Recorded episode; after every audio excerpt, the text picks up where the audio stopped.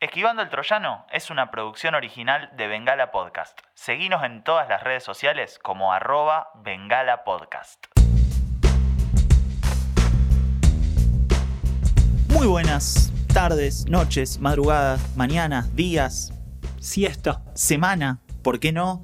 Esto es Esquivando el Troyano, el podcast de tus piratas amigos, tus consultores en piratería que te enseñan, te, te charlan, te cuentan sobre sus experiencias consiguiendo todas esas cosas por las que tal vez tendrías que pagar. Mi nombre es Iván Jiménez y me acompaña Julián de Frenza. Hola Iván, ¿cómo estás? Muy bien, muy bien y muy manija por el tema que tenemos hoy. Muy manija, ¿eh? La verdad que eh, este es un tema que, que ciertamente teníamos ganas de charlar. Para poner un poco en contexto a la audiencia, me parece que tenemos que empezar quitándonos las caretas y presentándonos un poco más y aclarando que nosotros no solo somos expertos consultores en piratería, no solo somos ñoños informáticos, también en mayor o menor medida somos músicos. O lo hemos intentado ser o hemos dicho que lo somos para, para darnos la de algo. Así que más temprano que tarde hemos llegado a un capítulo que nos toca muy de cerca, que es justamente la piratería y la música. No toda la música que escuchamos han sido de CDs originales, ha sido de comprar vinilos o ha sido de, de, pagar por servicios de streaming. También alguna vez en vida hemos bajado un MP3. Alguna vez en vida hemos escuchado de un video de YouTube que capaz no estaba subido por un bebo. y no por bebo nos referimos a alguien de apariencia eh, dionísica. No, no, claro, pero justamente a esto vamos. Mucha de la música que escuchamos y compartimos, lamento, lamento romper el, el, la ilusión, no se, no se transmitió de las formas más legales. ¿Te acordás del capítulo pasado cuando hablábamos de que no todas las pelis que alquilábamos y demás las hicimos de forma legal? Bueno, me parece que eso debe ser un formato que se va a ir repitiendo capítulo a capítulo. ¿Vos decís que ese disco que mi papá compró a un mantero en Mar del Plata que tenía toda la discografía de Andrés Calamaro en un solo CD no era oficial? ¿No lo hizo Sony? ¿Ese? Justo ese, capaz que sí. O sea, porque no me sorprendería de Calamaro que ande grabando sus propios MP3 y vendiéndolo en la costa porque puede. Pero, pero el de la oreja de Van Gogh que escuchaba a tu mamá los sábados de la mañana mientras limpiaba la casa, ese me parece que no era original. Así que hoy vamos a hablar un poquito de eso y esas cosas que pasan particularmente cuando uno eh, piratea música, porque uno, por ejemplo, cuando tiene CDs, los pone en una repisa. ¿Qué hace uno con todos esos MP3 que baja? Es una cosa de la que vamos a hablar. ¿Qué es el MP3? Es una cosa que van a escuchar hoy en este podcast. Si está bueno, si es buena la calidad de las cosas que bajamos y cómo podemos conocer la calidad de las cosas que bajamos, son todas cosas de las que vamos a hablar hoy y nada, los invitamos a pasar una, una hermosa jornada junto a nosotros. Súbanse al barco que ya zarpan los piratas. Muy buenos piratas. Tiene que ser nuestra cortina y pirateada. Bueno, la piratería y la música.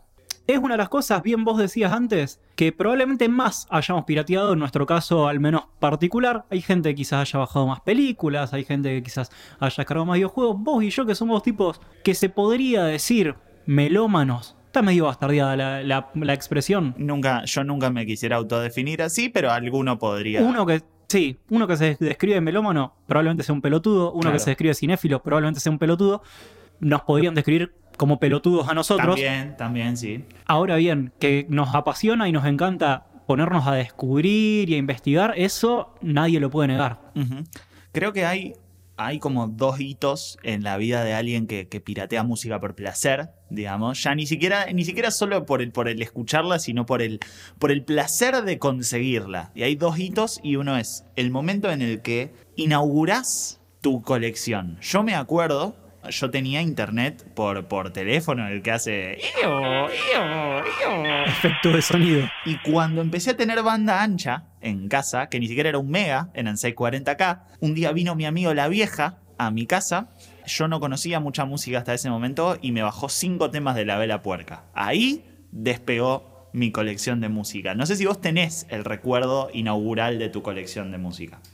Yo he escuchado mucha historia de tu amigo La Vieja no lo conozco personalmente, sino solo por las cosas que me has contado, y yo estaba seguro, sin conocerlo, de que la vieja era fan de la de la puerca. Va un saludo para él si algún día escucha este podcast. Totalmente, un abrazo grande a la vieja. La inauguración de mi biblioteca pirata, eh, sí, me pasó un poco como vos decís, eh, que yo no tenía banda ancha, tenía el cable de... y, y tenía, sigo teniendo por suerte en mi vida a mi amigo Lenny, a quien también yo le mando un abrazo grande por si nos está escuchando. Que no es Kravitz. No, no, no. Eh, pero el Lenny él sí tenía banda ancha. Entonces yo iba a su casa y además él no solo tenía banda ancha, sino tenía y sigue teniendo por suerte también un hermano mayor. Claro. Entonces, ¿qué pasa? Yo iba a su casa con, con mi MP3 de 256 megas, parecía un pendrive, lo enchufaba en su compu y me bajaba la música que en realidad ni siquiera era la que bajaba el Lenny, sino que era la que bajaba el hermano. Y así empecé a formar una biblioteca que empezaba a tener stand de Eminem, Uh. pero al mismo tiempo tenía Smoke on the Water de ACDC, Claro. porque aparentemente así estaba cuando lo bajó. Hay que aclarar, si alguien no es particularmente rockero en, en este, en este podcast, que ACDC nunca tocó Smoke on the Water, así como Así como Marilyn Manson nunca hizo un cover de You Spin Me Right Round. en un momento uno también, cuando era inocente, y a vos en el, en el Ares vuelve a aparecer la figura del Ares, te aparecía que ACDC hacía Smoke on the Water, vos, ¿quién, quién te lo va a negar? ¿A quién, ¿A quién vas a ir a consultarle si ahí dice que es de ACDC? Lo cual te lleva al segundo punto culmine en la construcción de una colección de música pirata, que es que en un momento quien es lo suficientemente obsesivo ya la quiere tener ordenada, ya quiere tener no temas sueltos, todos en carpetas, así. A ver, tenerla ordenada también puede ser tener siquiera unas proto playlist, eh, carpetas con, con temas mezclados.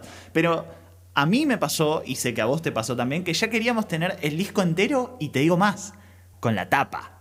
con la tapa, porque vos a veces te bajabas el tema, volvemos al Ares, ¿no? Va- Vamos a ese comienzo. Vos te bajabas un tema del Ares y a veces lo reproducías en el Winamp, en el Windows Media Player, en el reproductor propio del Ares, que tenía uno, y te salía la imagen. Pero cuando escuchabas, capaz que la siguiente canción no la tenía, y ahí ya vos no lo sabías, pero por dentro te empezaba a hacer un ruido. Entonces había una cuestión de. O capaz que un tema sonaba más fuerte que el otro, entonces tenías que estar subiéndole, bajándole. Había una cuestión ahí de que se te iba prendiendo el OPSE adentro.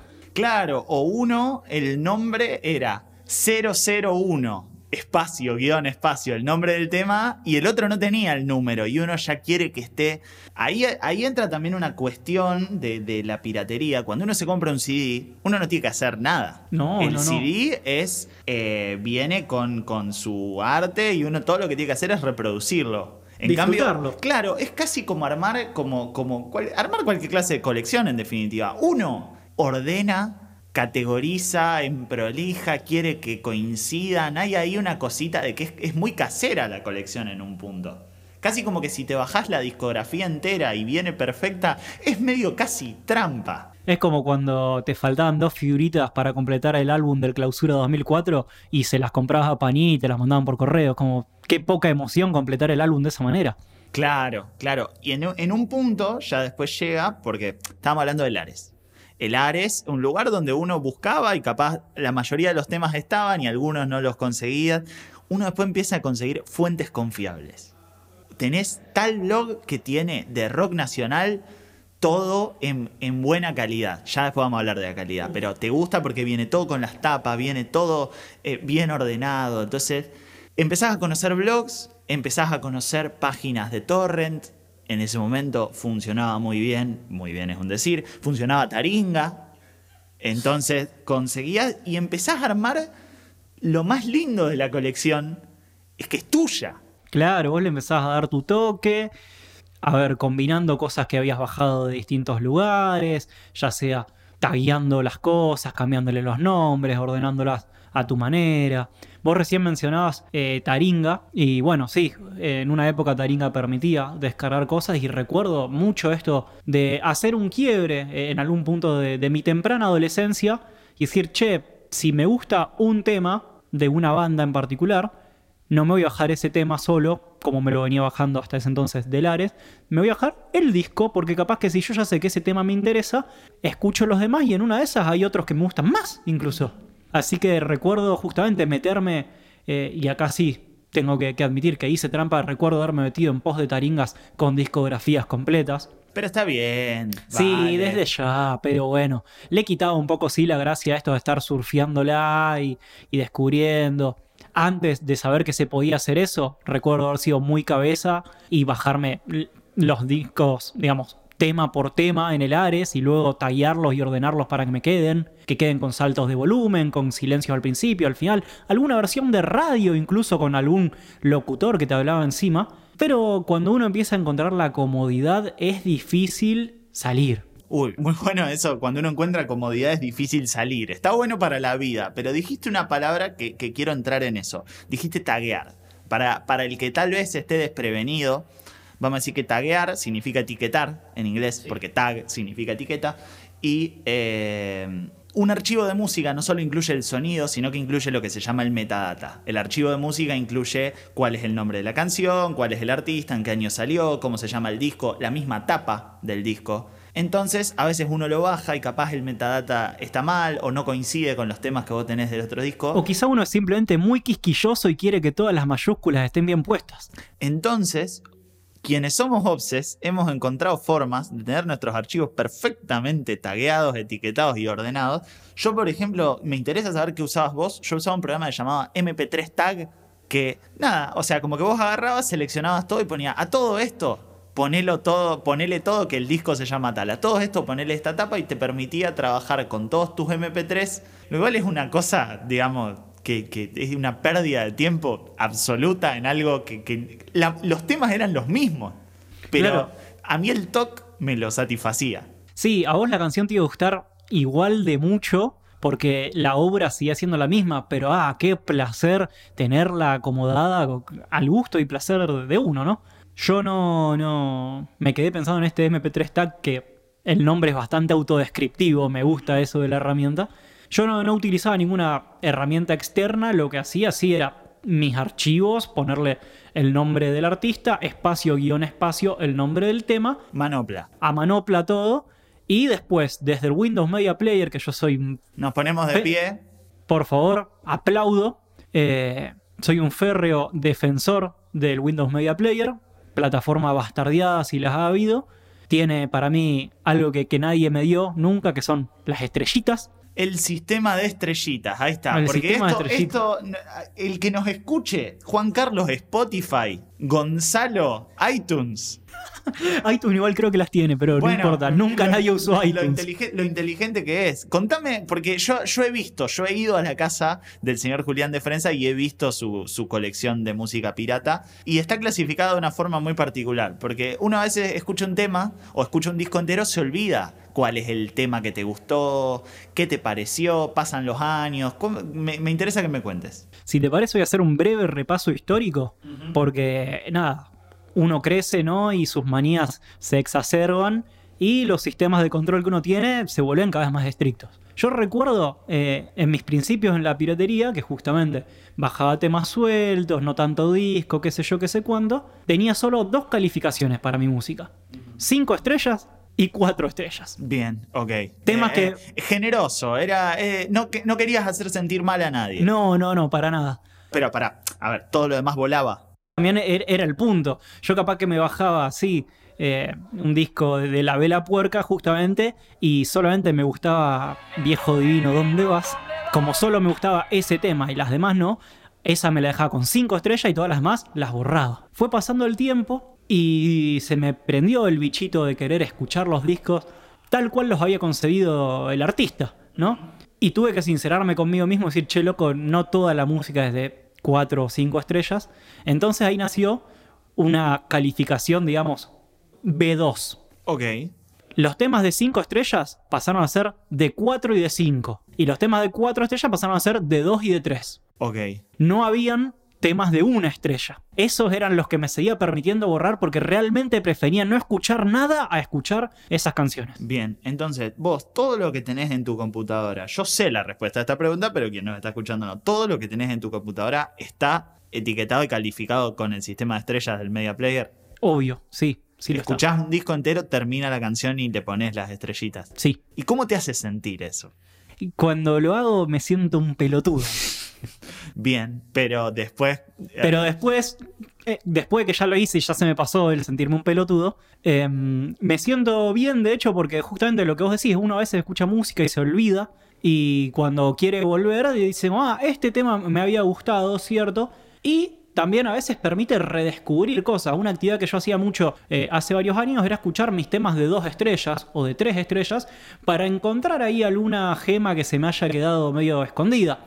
O canciones que quizá eh, en su momento uno no supo valorar y por una cuestión de los gustos, quizá por una cuestión anímica, eh, reencontrás en otro punto de tu vida y quien te dice eh, es un temazo. Voy a, voy a, si, si te parece, proponer, porque esta es una cosa que está buenísima. Yo cuando voy a la casa de mi compañero de banda, Tommy, Tommy eh, no se pasó al streaming. Tommy sigue teniendo su colección de música en MP3, lo cual para mí, o sea, yo sé que mucha gente lo sigue haciendo, pero para mí es volver a vivir un mundo en el que ya no vivo, digamos. Entonces, intento ir mucho a la casa de Tommy para ver de cómo maneja sus carpetas, ¿viste? Y yo hace poquito volví a la casa de mi mamá, donde está la computadora que hace varios años no uso, que todavía tiene en mi colección de música, Uf. y la miré un rato. ¿Qué encontraste? Eh, no, no, no sé si encontré algo que, digamos, que... Justamente, me fui un poco decepcionado porque dije, honestamente, acá no. Pero ponele, ¿sabes qué hay? Hay un EP de los Foo Fighters en vivo en Noruega que no está en Spotify. que nada, a ver. Eso quizá es lo lindo de la colección. Es- Eso, eso está ahí. Eso es lo mejor que hay. Eh, eh, eh, absolutamente merece estar ahí. No, no sé. Pero yo lo escuché un par de veces y es mío. Son archivos, no los, no los grabé yo en el recital en Noruega, pero eh, los tenía yo en mi compu y era mío. Invito a nuestros oyentes y, y a quien sea, vos tenés tu colección en tu casa, pero a, a volver, si, si tienen sus colecciones, a volver a mirarlas, a ver qué, qué encuentran que quedó ahí en el, en el tiempo. Che, y vos mencionabas recién, bueno, eh, el EP este de los Foo Fighters en Noruega. ¿Te acordás cómo lo conseguiste? yo me bajé un disco que es el One by One, que venía, o sea, era como una edición, japo- habían ripeado una edición japonesa que en Japón el disco venía junto con un con otro disco, que era este, este EP con cinco temas en vivo en, en Noruega. ¿Puedo tirar un dato que quizás ni siquiera quede en la grabación final del podcast? Por favor. Vos sabés que en Japón eh, salen muchas ediciones especiales de los discos porque en Japón es muy caro comprar el CD. Claro. Entonces, ¿qué pasa? Para darle un motivo a los japoneses a comprar un CD ahí y no comprarlo afuera, es más barato, digamos, importarlo que comprarlo nacional. Claro. El, para darles un motivo, sacan ediciones especiales exclusivas para Japón. ¿Qué pasa? Uno que no vive en Japón, ¿qué hace? Piratea los discos versión japonesa, porque siempre traen temas extra. Claro. Temas extra o, temas. En un punto uno ya se pregunta por qué los discos venían con bonus track. Se es imposible conseguirlo sin el bonus track.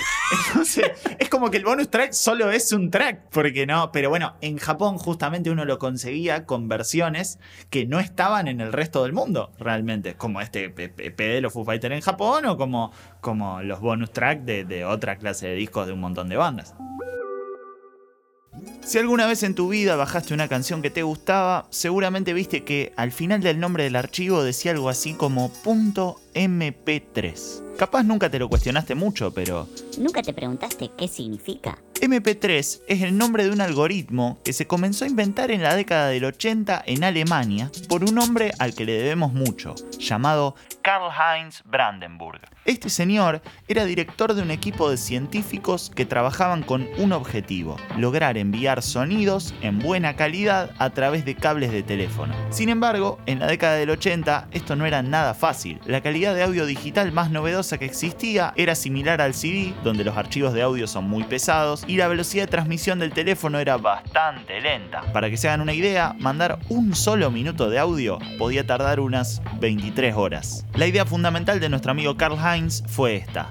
De todo lo que escuchamos, ¿cuánto es lo que realmente necesitamos? Y si descartáramos algo de toda esa información, ¿nos daríamos cuenta? Así funciona el algoritmo del MP3. Intenta borrar todas las frecuencias que se considera que sobran y deja solo lo elemental, intentando que el oído humano no se dé cuenta. A esto, un algoritmo digital le llama comprimir, que es una técnica que también usan otros algoritmos como el JPG o el MP4. Y tal vez te estés preguntando ¿Qué tiene que ver todo esto con la piratería? bueno, imagínate que es pleno año 2007. estás en la pileta de tu club y tu mejor amigo quiere pasarte la canción del verano. Arruinarse de tan biónica. Para eso van a usar la tecnología más novedosa en teléfonos celulares, el infrarrojo. Pero para que se transmita tu celular, imagínate que tenés que estar 23 horas con un celular al lado del otro. O al menos eso tardaría si no existiera la compresión. Gracias al MP3, arruinarse tarda solo un minuto en pasarse de un celular a otro y en el tiempo que te queda también se pueden pasar otros hits como Torero de Chayanne, Can't Stop de los Red Hot Chili Peppers y Amor de Verano de Airbag. Lo mismo aplica para el almacenamiento. En los escasos 128 megas de memoria de cualquier celular o reproductor primitivo, solo entrarían dos o tres canciones sin compresión. Gracias a nuestro amigo Carl Heinz, una canción puede pesar unos escasísimos 2 o 3 megas, por lo que podemos andar con 50, 100 o 1000 canciones en nuestro bolsillo un día, descargar unas cuantas nuevas a la noche y al otro día tener un catálogo totalmente nuevo. Gracias, Carl Heinz. La piratería de todo el mundo no habría llegado tan lejos si no fuera por tu desinteresado y humilde esfuerzo. Y desde Esquivando el Troyano te hacemos este respetuoso homenaje y te deseamos mucha suerte donde sea que estés. Voy a inventar una frase ahora, en este momento, que es que eh, uno a medida que se va poniendo más grande, que va consiguiendo experiencia, se va poniendo más exquisito, se va poniendo más quisquilloso, si querés. Hay otro momento clave en la vida de un pirata en el que ya no le da lo mismo bajar un tema, ya no le da lo mismo bajar un disco, así como así, sino que aparece otro requisito, que es, me gustaría tenerlo en buena calidad. En buena calidad. ¿Y qué es la buena calidad en este caso? Buena calidad de sonido. Que se escuche bien. Hay un montón de gente y no los, no los culpo y de hecho creo que son más felices. Sí, si, yo sí. pudiera, si yo pudiera vivir como ellos, yo viviría como ellos. Que escuchando música en, en dos parlantes marca Genius, Sin desmerecer a Genio, Sí. que es realmente la marca que nos ha dado de comer todos estos años. ni hablar. Y que si tienen ganas de auspiciar este podcast, podemos hablar de- bien de ellos, todo lo que sea, pero así como muchas otras marcas, en parlantes de muy mala calidad también. eh, uno realmente hay ciertos instrumentos que ni se alcanzan a escuchar o cosas así, pero cuando uno ya tiene unos parlantes capaz un poquito más lindos, Se compra unos buenos Auris. Claro. Y a veces pones tu música fuerte y no, no termina de sonar lindo a tus oídos. O no tan lindo como otras experiencias que uno ha tenido escuchando música. Ahí uno descubre que los archivos, por ejemplo, a veces son más pesados justamente porque tienen mejor calidad de sonido. Y ahí uno descubre que eso que decían los discos cuando uno abría un post en Taringa y a veces decía 128 kbps, a veces decía 192 y a veces decía 256 o 320, eran distintas calidades. Ajá. A vos, a ver, a vos te, ¿te acordás el momento en el que te empezaste a poner con esto o Sí, vos sabés que recuerdo, recuerdo la canción que me hizo prestar atención a, a este asunto. En mi más eh, tierna adolescencia, eh, yo era muy fan de una banda, Metro Station, la banda de, creo que es del hermano de Miley Cyrus, una cosa así. Eh, tenían un tema que me gustaba mucho, se llama Kelsey. Ajá. Me lo había bajado Kelsey de, de Lares y cuando lo escuchaba me encantaba la canción, pero me pasaba esto que vos decís, sentía como que sonaba mal. No te lo podía explicar en el momento, pero cuando escuchaba otros temas como que la voz la sentía lejos, sentía como que los sonidos que tenían que ser graves eh, de algún modo hacían como un ruidito en mi parlante que no estaba bueno. Entonces empezó mi búsqueda por Kelsey en- en buena calidad. Claro. Porque resulta eso, que me bajé otra versión que sonaba mejor y noté que decía esto 128 y la otra era 192. ¿Qué era? Yo no sabía qué era, solo sé que la de 192 sonaba mejor. Vamos a desasnar rápido. Sí. Ahora, 128, 192, 256, 320 es eh, la calidad de bits, la velocidad de bits en realidad de un archivo MP3, que son la mayoría de los archivos que nos bajamos. Exactamente. Pero después, en otro momento, por ejemplo, o sea, no en otro momento, aparece en uno, en ese momento, la necesidad de a veces conseguir discos que solo los encontramos en mala calidad y buscar en Google, pero hasta la página 2 de Google. Mirá lo que te estoy diciendo. Desesperadísimo como varía la página 2. Aprender a googlear, aprender a poner distintas combinaciones de palabras, a ver qué podemos encontrar para ese glorioso link de Mediafire que tiene el disco en 320 y que está caído, obviamente. Y hay, que, y hay que encontrar otro. Y aparece eso de uno incluso se pregunta, ¿yo me estoy dando cuenta de la diferencia acá? O sea, pones un, un 128 y un 320 al lado, pero te hace feliz. De por sí te hace feliz, sí, tener el número, sentir que sos mejor que los demás, de toda esa cuestión del complejo de superioridad que, que uno siempre, en mayor o menor medida, tiene. Ujú. He de reconocer que hay música a la que se le siente la diferencia. Ya te digo, el tema este Kelsey se le sentía mucho la diferencia. Después descubrí que a mí me gustaba una versión que era un demo y que por eso sonaba así de mal. Ahí está. Ahí E- está. e- Ese era el cierre de la historia. Pero hay otra música que solo se consigue en una calidad, digamos, mala, porque así fue grabada. La banda emblema de nuestra nación, Lo Redondo. Nos ponemos de pie, otra vez. Ustedes no lo ven, pero estamos haciendo el pogo más grande de, de Bengala Podcast. Los Redondo tiene esa particularidad de, a pesar de que toda su música fue grabada en los 80 y en los 90, fue diseñada específicamente para sonar bien en unos parlantes genius. Volvemos a, los parlantes genius. Pero Los Redondo tiene esa particularidad de que mientras peor es la calidad de sonido, mejor, suena. Me interesa ir a esto porque hay mucha música, incluso después aparece esto de que el MP3 es uno de esos formatos de música en los que la música está comprimida. Y hay otros Sí. formatos como el WAV o el FLAC que son muy pesados porque la música no está comprimida. Ajá. Al que tenga ganas de googlear, googlee qué es FLAC o qué es WAV porque no vamos a estar media hora hablando de eso, que es lo que tal vez ameritaría.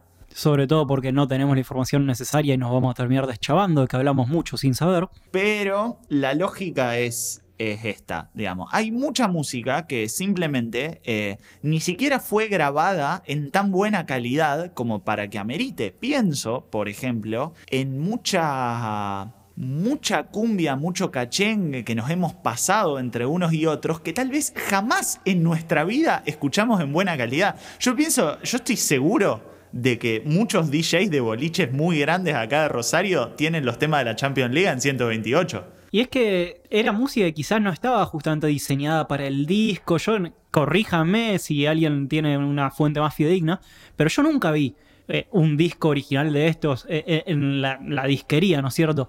Y creo que estaba diseñada justamente para otros medios de transmisión y en ese caso que sea más liviana era favorecía la, la transmisión de esta música, que se vaya compartiendo y ese boca en boca, bueno, la, la popularizaba y la llevaba después a sonar en los boliches. Es que claro, no es por, no es por desmerecer a quien haya producido, mezclado varios no, de, estos, no. de estos discos, que seguramente deben, justamente si, si se volvieron tan populares es porque suenan bien. Pero hay todo otro montón de música que directamente jamás llegó a, a difundirse en, en esos formatos de de calidad pura, cristalina. Entre nosotros siempre circularon en MP3 horribles y, nunca, y nunca le exigimos más a eso. Pero por ejemplo, igual sí tengo que hacer esta salvedad. Yo alguna vez en mi vida trabajé de DJ. No sé si soy bueno. Yo trabajaba de DJ en bares donde se pasa rock, pop, algo de electrónica, nunca pasé cachengue.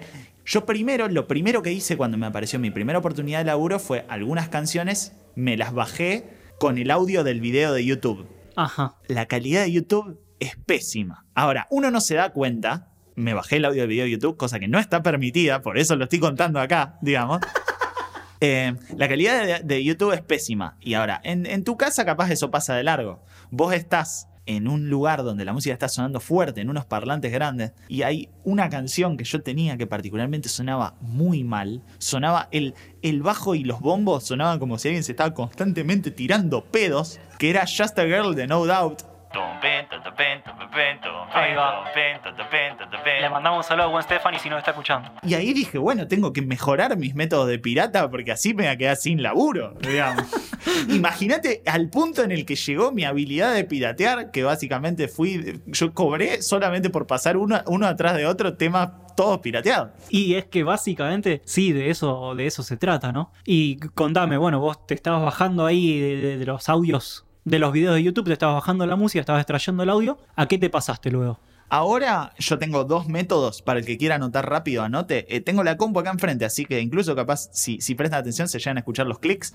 Eh, ahora tengo una página que se llama MyFreeMP3, que ahora la pasaron, el, en este momento el enlace es myfreemp3juices.cc. Ok. Punto .cc aparte, ¿Qué no es sé, punto CC? no sé qué es ese dominio. Y si no, eh, yo tenía la última versión de un programa llamado D-Mix Sí. de, de Emix que te baja te baja lo que está en Deezer. Deezer es como Spotify, como iTunes, es un servicio de streaming y te lo baja en muy buena calidad. El que necesite MP3 en buena calidad puede probar por ahí. Eh, esos eran los métodos que yo venía usando. Está muy bien.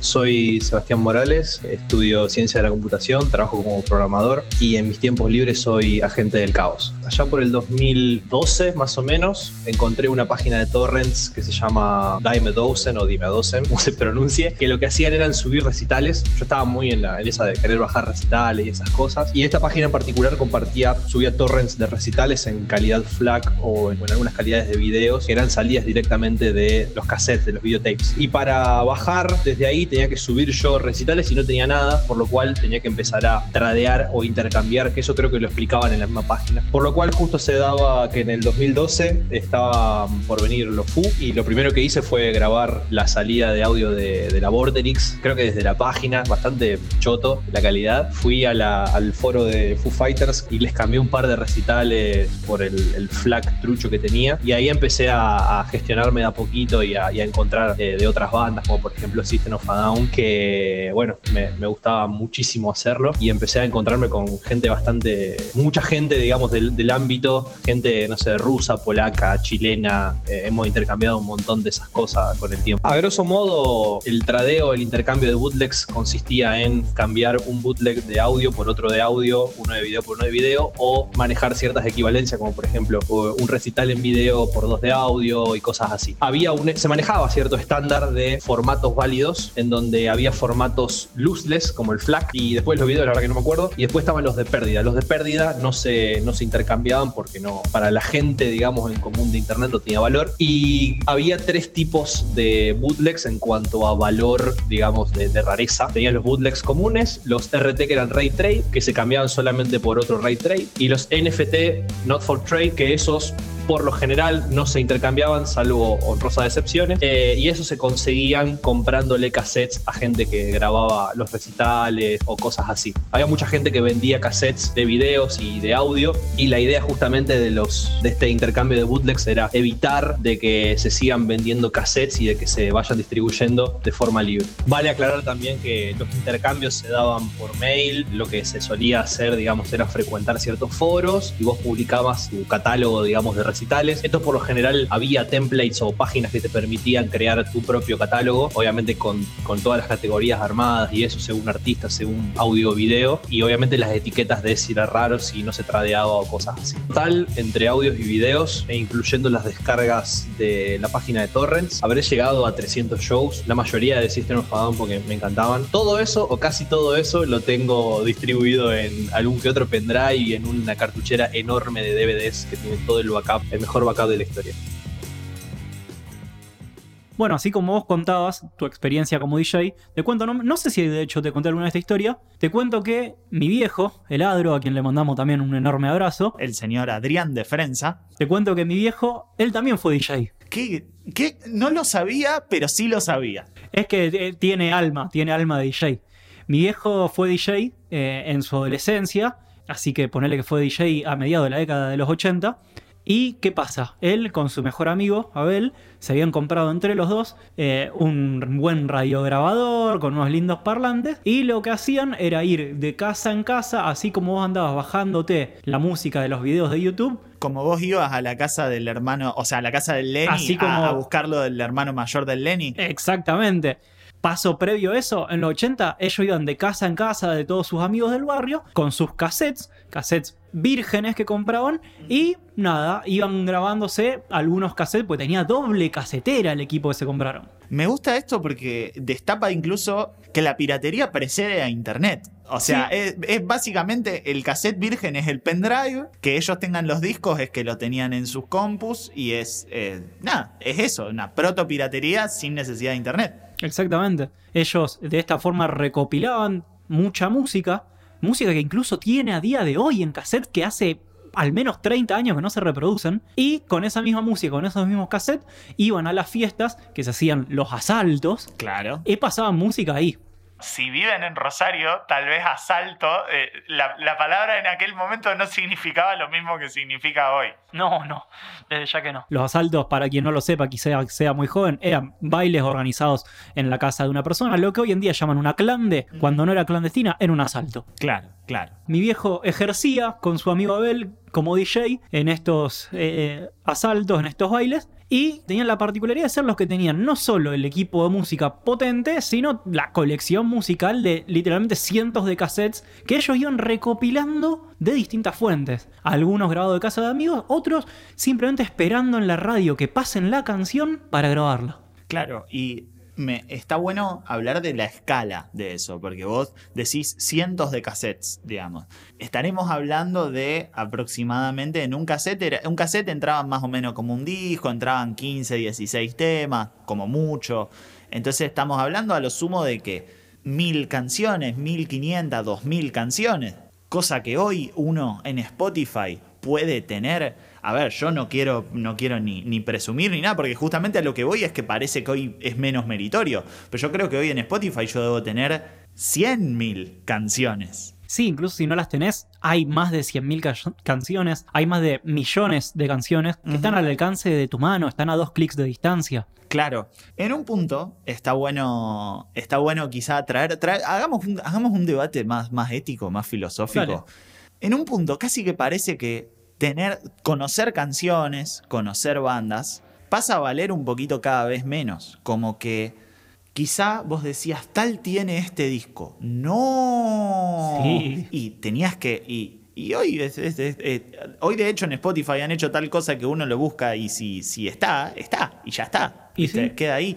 Eh, yo he escuchado de boca de, de algunos músicos que hoy, en otro momento, grabar música, la cosa que vos hacías, la mercancía que vos le ofrecías al mundo, era la música que vos habías grabado. Y hoy la música, claro, es que, que, que es- que sería así. de que trabajó músico. Y hoy la música grabada ya no es la mercancía, porque no, no se puede ganar mucho dinero ofreciéndola y porque la gente no, no la valora como algo que tiene valor en sí, sino que es una herramienta para difundirse como influencer, por ejemplo.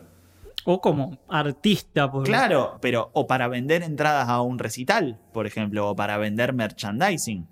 En un punto es como que a esta altura la música es tan fácil de conseguir que ya casi parece que, que- que ya incluso perdió un poco el chiste. Sí, antes capaz tenía esta cosa justamente de- del tener que rebuscársela, de ver dónde la encontrabas, después cuando nos picó el bichito de la buena calidad del sonido y demás, pero los servicios de streaming vinieron como a aplacar un poco con todo eso porque de repente todo es fácilmente encontrable y todo suena a una calidad, la, la calidad más decente que se pueda encontrar. Y todo, todas las calidades están simplemente a cambiar el seteo de calidad de tu servicio de streaming preferido, digamos. No, no necesitas. No, eh, Spotify en ningún momento te dice esto solo está en calidad normal. Vos le decís dámelo en calidad extrema y te lo dan en calidad extrema. De ahí a que uno sienta la diferencia, otro tema. Yo pensaba recién cuando hablábamos esto de que uno se la rebusca para conseguir el que está con la tapita y el que viene en buena calidad. Si uno incluso no le quiere casi subir la dificultad, como si fuera un jueguito, uno no le quiere subir la dificultad Al escuchar música. para que sea un poco más difícil, para encontrarle un poquito la gracia. Y yo entiendo esto que vos decís, pero como persona que sigue bajando su música, yo uso servicios de streaming más que nada para descubrir música nueva. Ajá, Después, la música que, que consumo en mi día a día, por lo general, es de mi biblioteca pirata. bien. Me interesa esto. Vos decís, vos tenés tu colección, la cual cuando algo que vos escuchás en un servicio de streaming o en YouTube o alguien te lo pasa, lo que sea, te gusta bajártelo para tenerlo. ¿Cuál es la diferencia? Para vos no da lo mismo, evidentemente, tenerlo simplemente guardado en el servicio de streaming que tenerlo descargado. Para mí, al momento de escucharlo, quizás un poquito sí da lo mismo. De Opse me gusta tenerlo, me gusta acomodarlo, me gusta puntuarlo y calificarlo. Sí te reconozco que eh, si yo escucho una canción de mi biblioteca y la escucho en un servicio de streaming, muy probablemente no vaya a notar ninguna diferencia. Ajá. Pero está este sentido de, de- de la pertenencia, ¿no? Es decir, bueno, este es mi disco, esta es mi canción, porque la, la tengo yo acá y nadie la toca.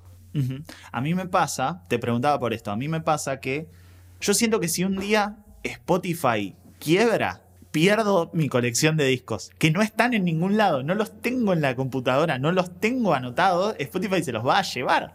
Ni siquiera se los va a llevar, me los va a borrar. Es que un día Internet va a explotar y nosotros tenemos que tener todo guardado para, para cuando llegue ese apocalipsis cibernético. Que a la vez es imposible a esta altura tener todo guardado. Es como que eh, si yo quisiera realmente guardar la grandísima cantidad de fotos y, y- y- y videos y películas y libros que me gustaría tener guardadas por las dudas para conservarlas, siento que no hay computadora que, que las, que las contenga. Probablemente alguna que mine Bitcoin sí, pero sí, sí, las que tenemos nosotros a nuestro alcance no. La base de datos de virus ha sido actualizada. Me parece que por una cuestión de extensión de este podcast y de que nos están a punto de echar del lugar donde lo estamos grabando, sería tal vez la hora de irle dando cierre. Sí, yo creo que es un tema sobre el cual nos podemos ir mucho por las ramas, ya lo habrán notado ustedes, pero porque bueno, realmente verán que acá no solo se juntó nuestra fascinación por la piratería y por el obtener cosas por medios bastante cuestionables, sino también, bueno, con la música. A mí en un punto me, termina pareciendo más importante el cariño que uno le tiene a la cosa, al armado de la colección, a tenerla en linda calidad, a disfrutarla, que, que los medios por los que uno lo consigue. Que el valor, si te gusta un, un cierre más, más filosófico, el valor se lo termina dando uno con, con ese cariño que uno le pone a conseguirlo y ponerle el nombre y taguearlo y ponerle la tapa y todo eso. Yo siento que vale más mi colección pirata que todo lo que he escuchado por streaming pagándolo. Esto fue Esquivando el Troyano, mi nombre es Julián de Frenza, Mi nombre es Iván Jiménez queremos recordarles que este es un podcast que ustedes están consumiendo legalmente y que si quisieran piratearlo y quisieran ripear este archivo de audio, nosotros no nos enojaríamos, sino que por el contrario, estaríamos orgullosos. y si no sabe dónde conseguir el disco de los Foo Fighters en Noruega, ya sabe a quién pedirle. Boludo, hoy teníamos que hablar de los virus. No, la puta madre. Bueno, la próxima. Esquivando el Troyano es una producción original de Bengala Podcast. Seguinos en todas las redes sociales como arroba Bengala Podcast.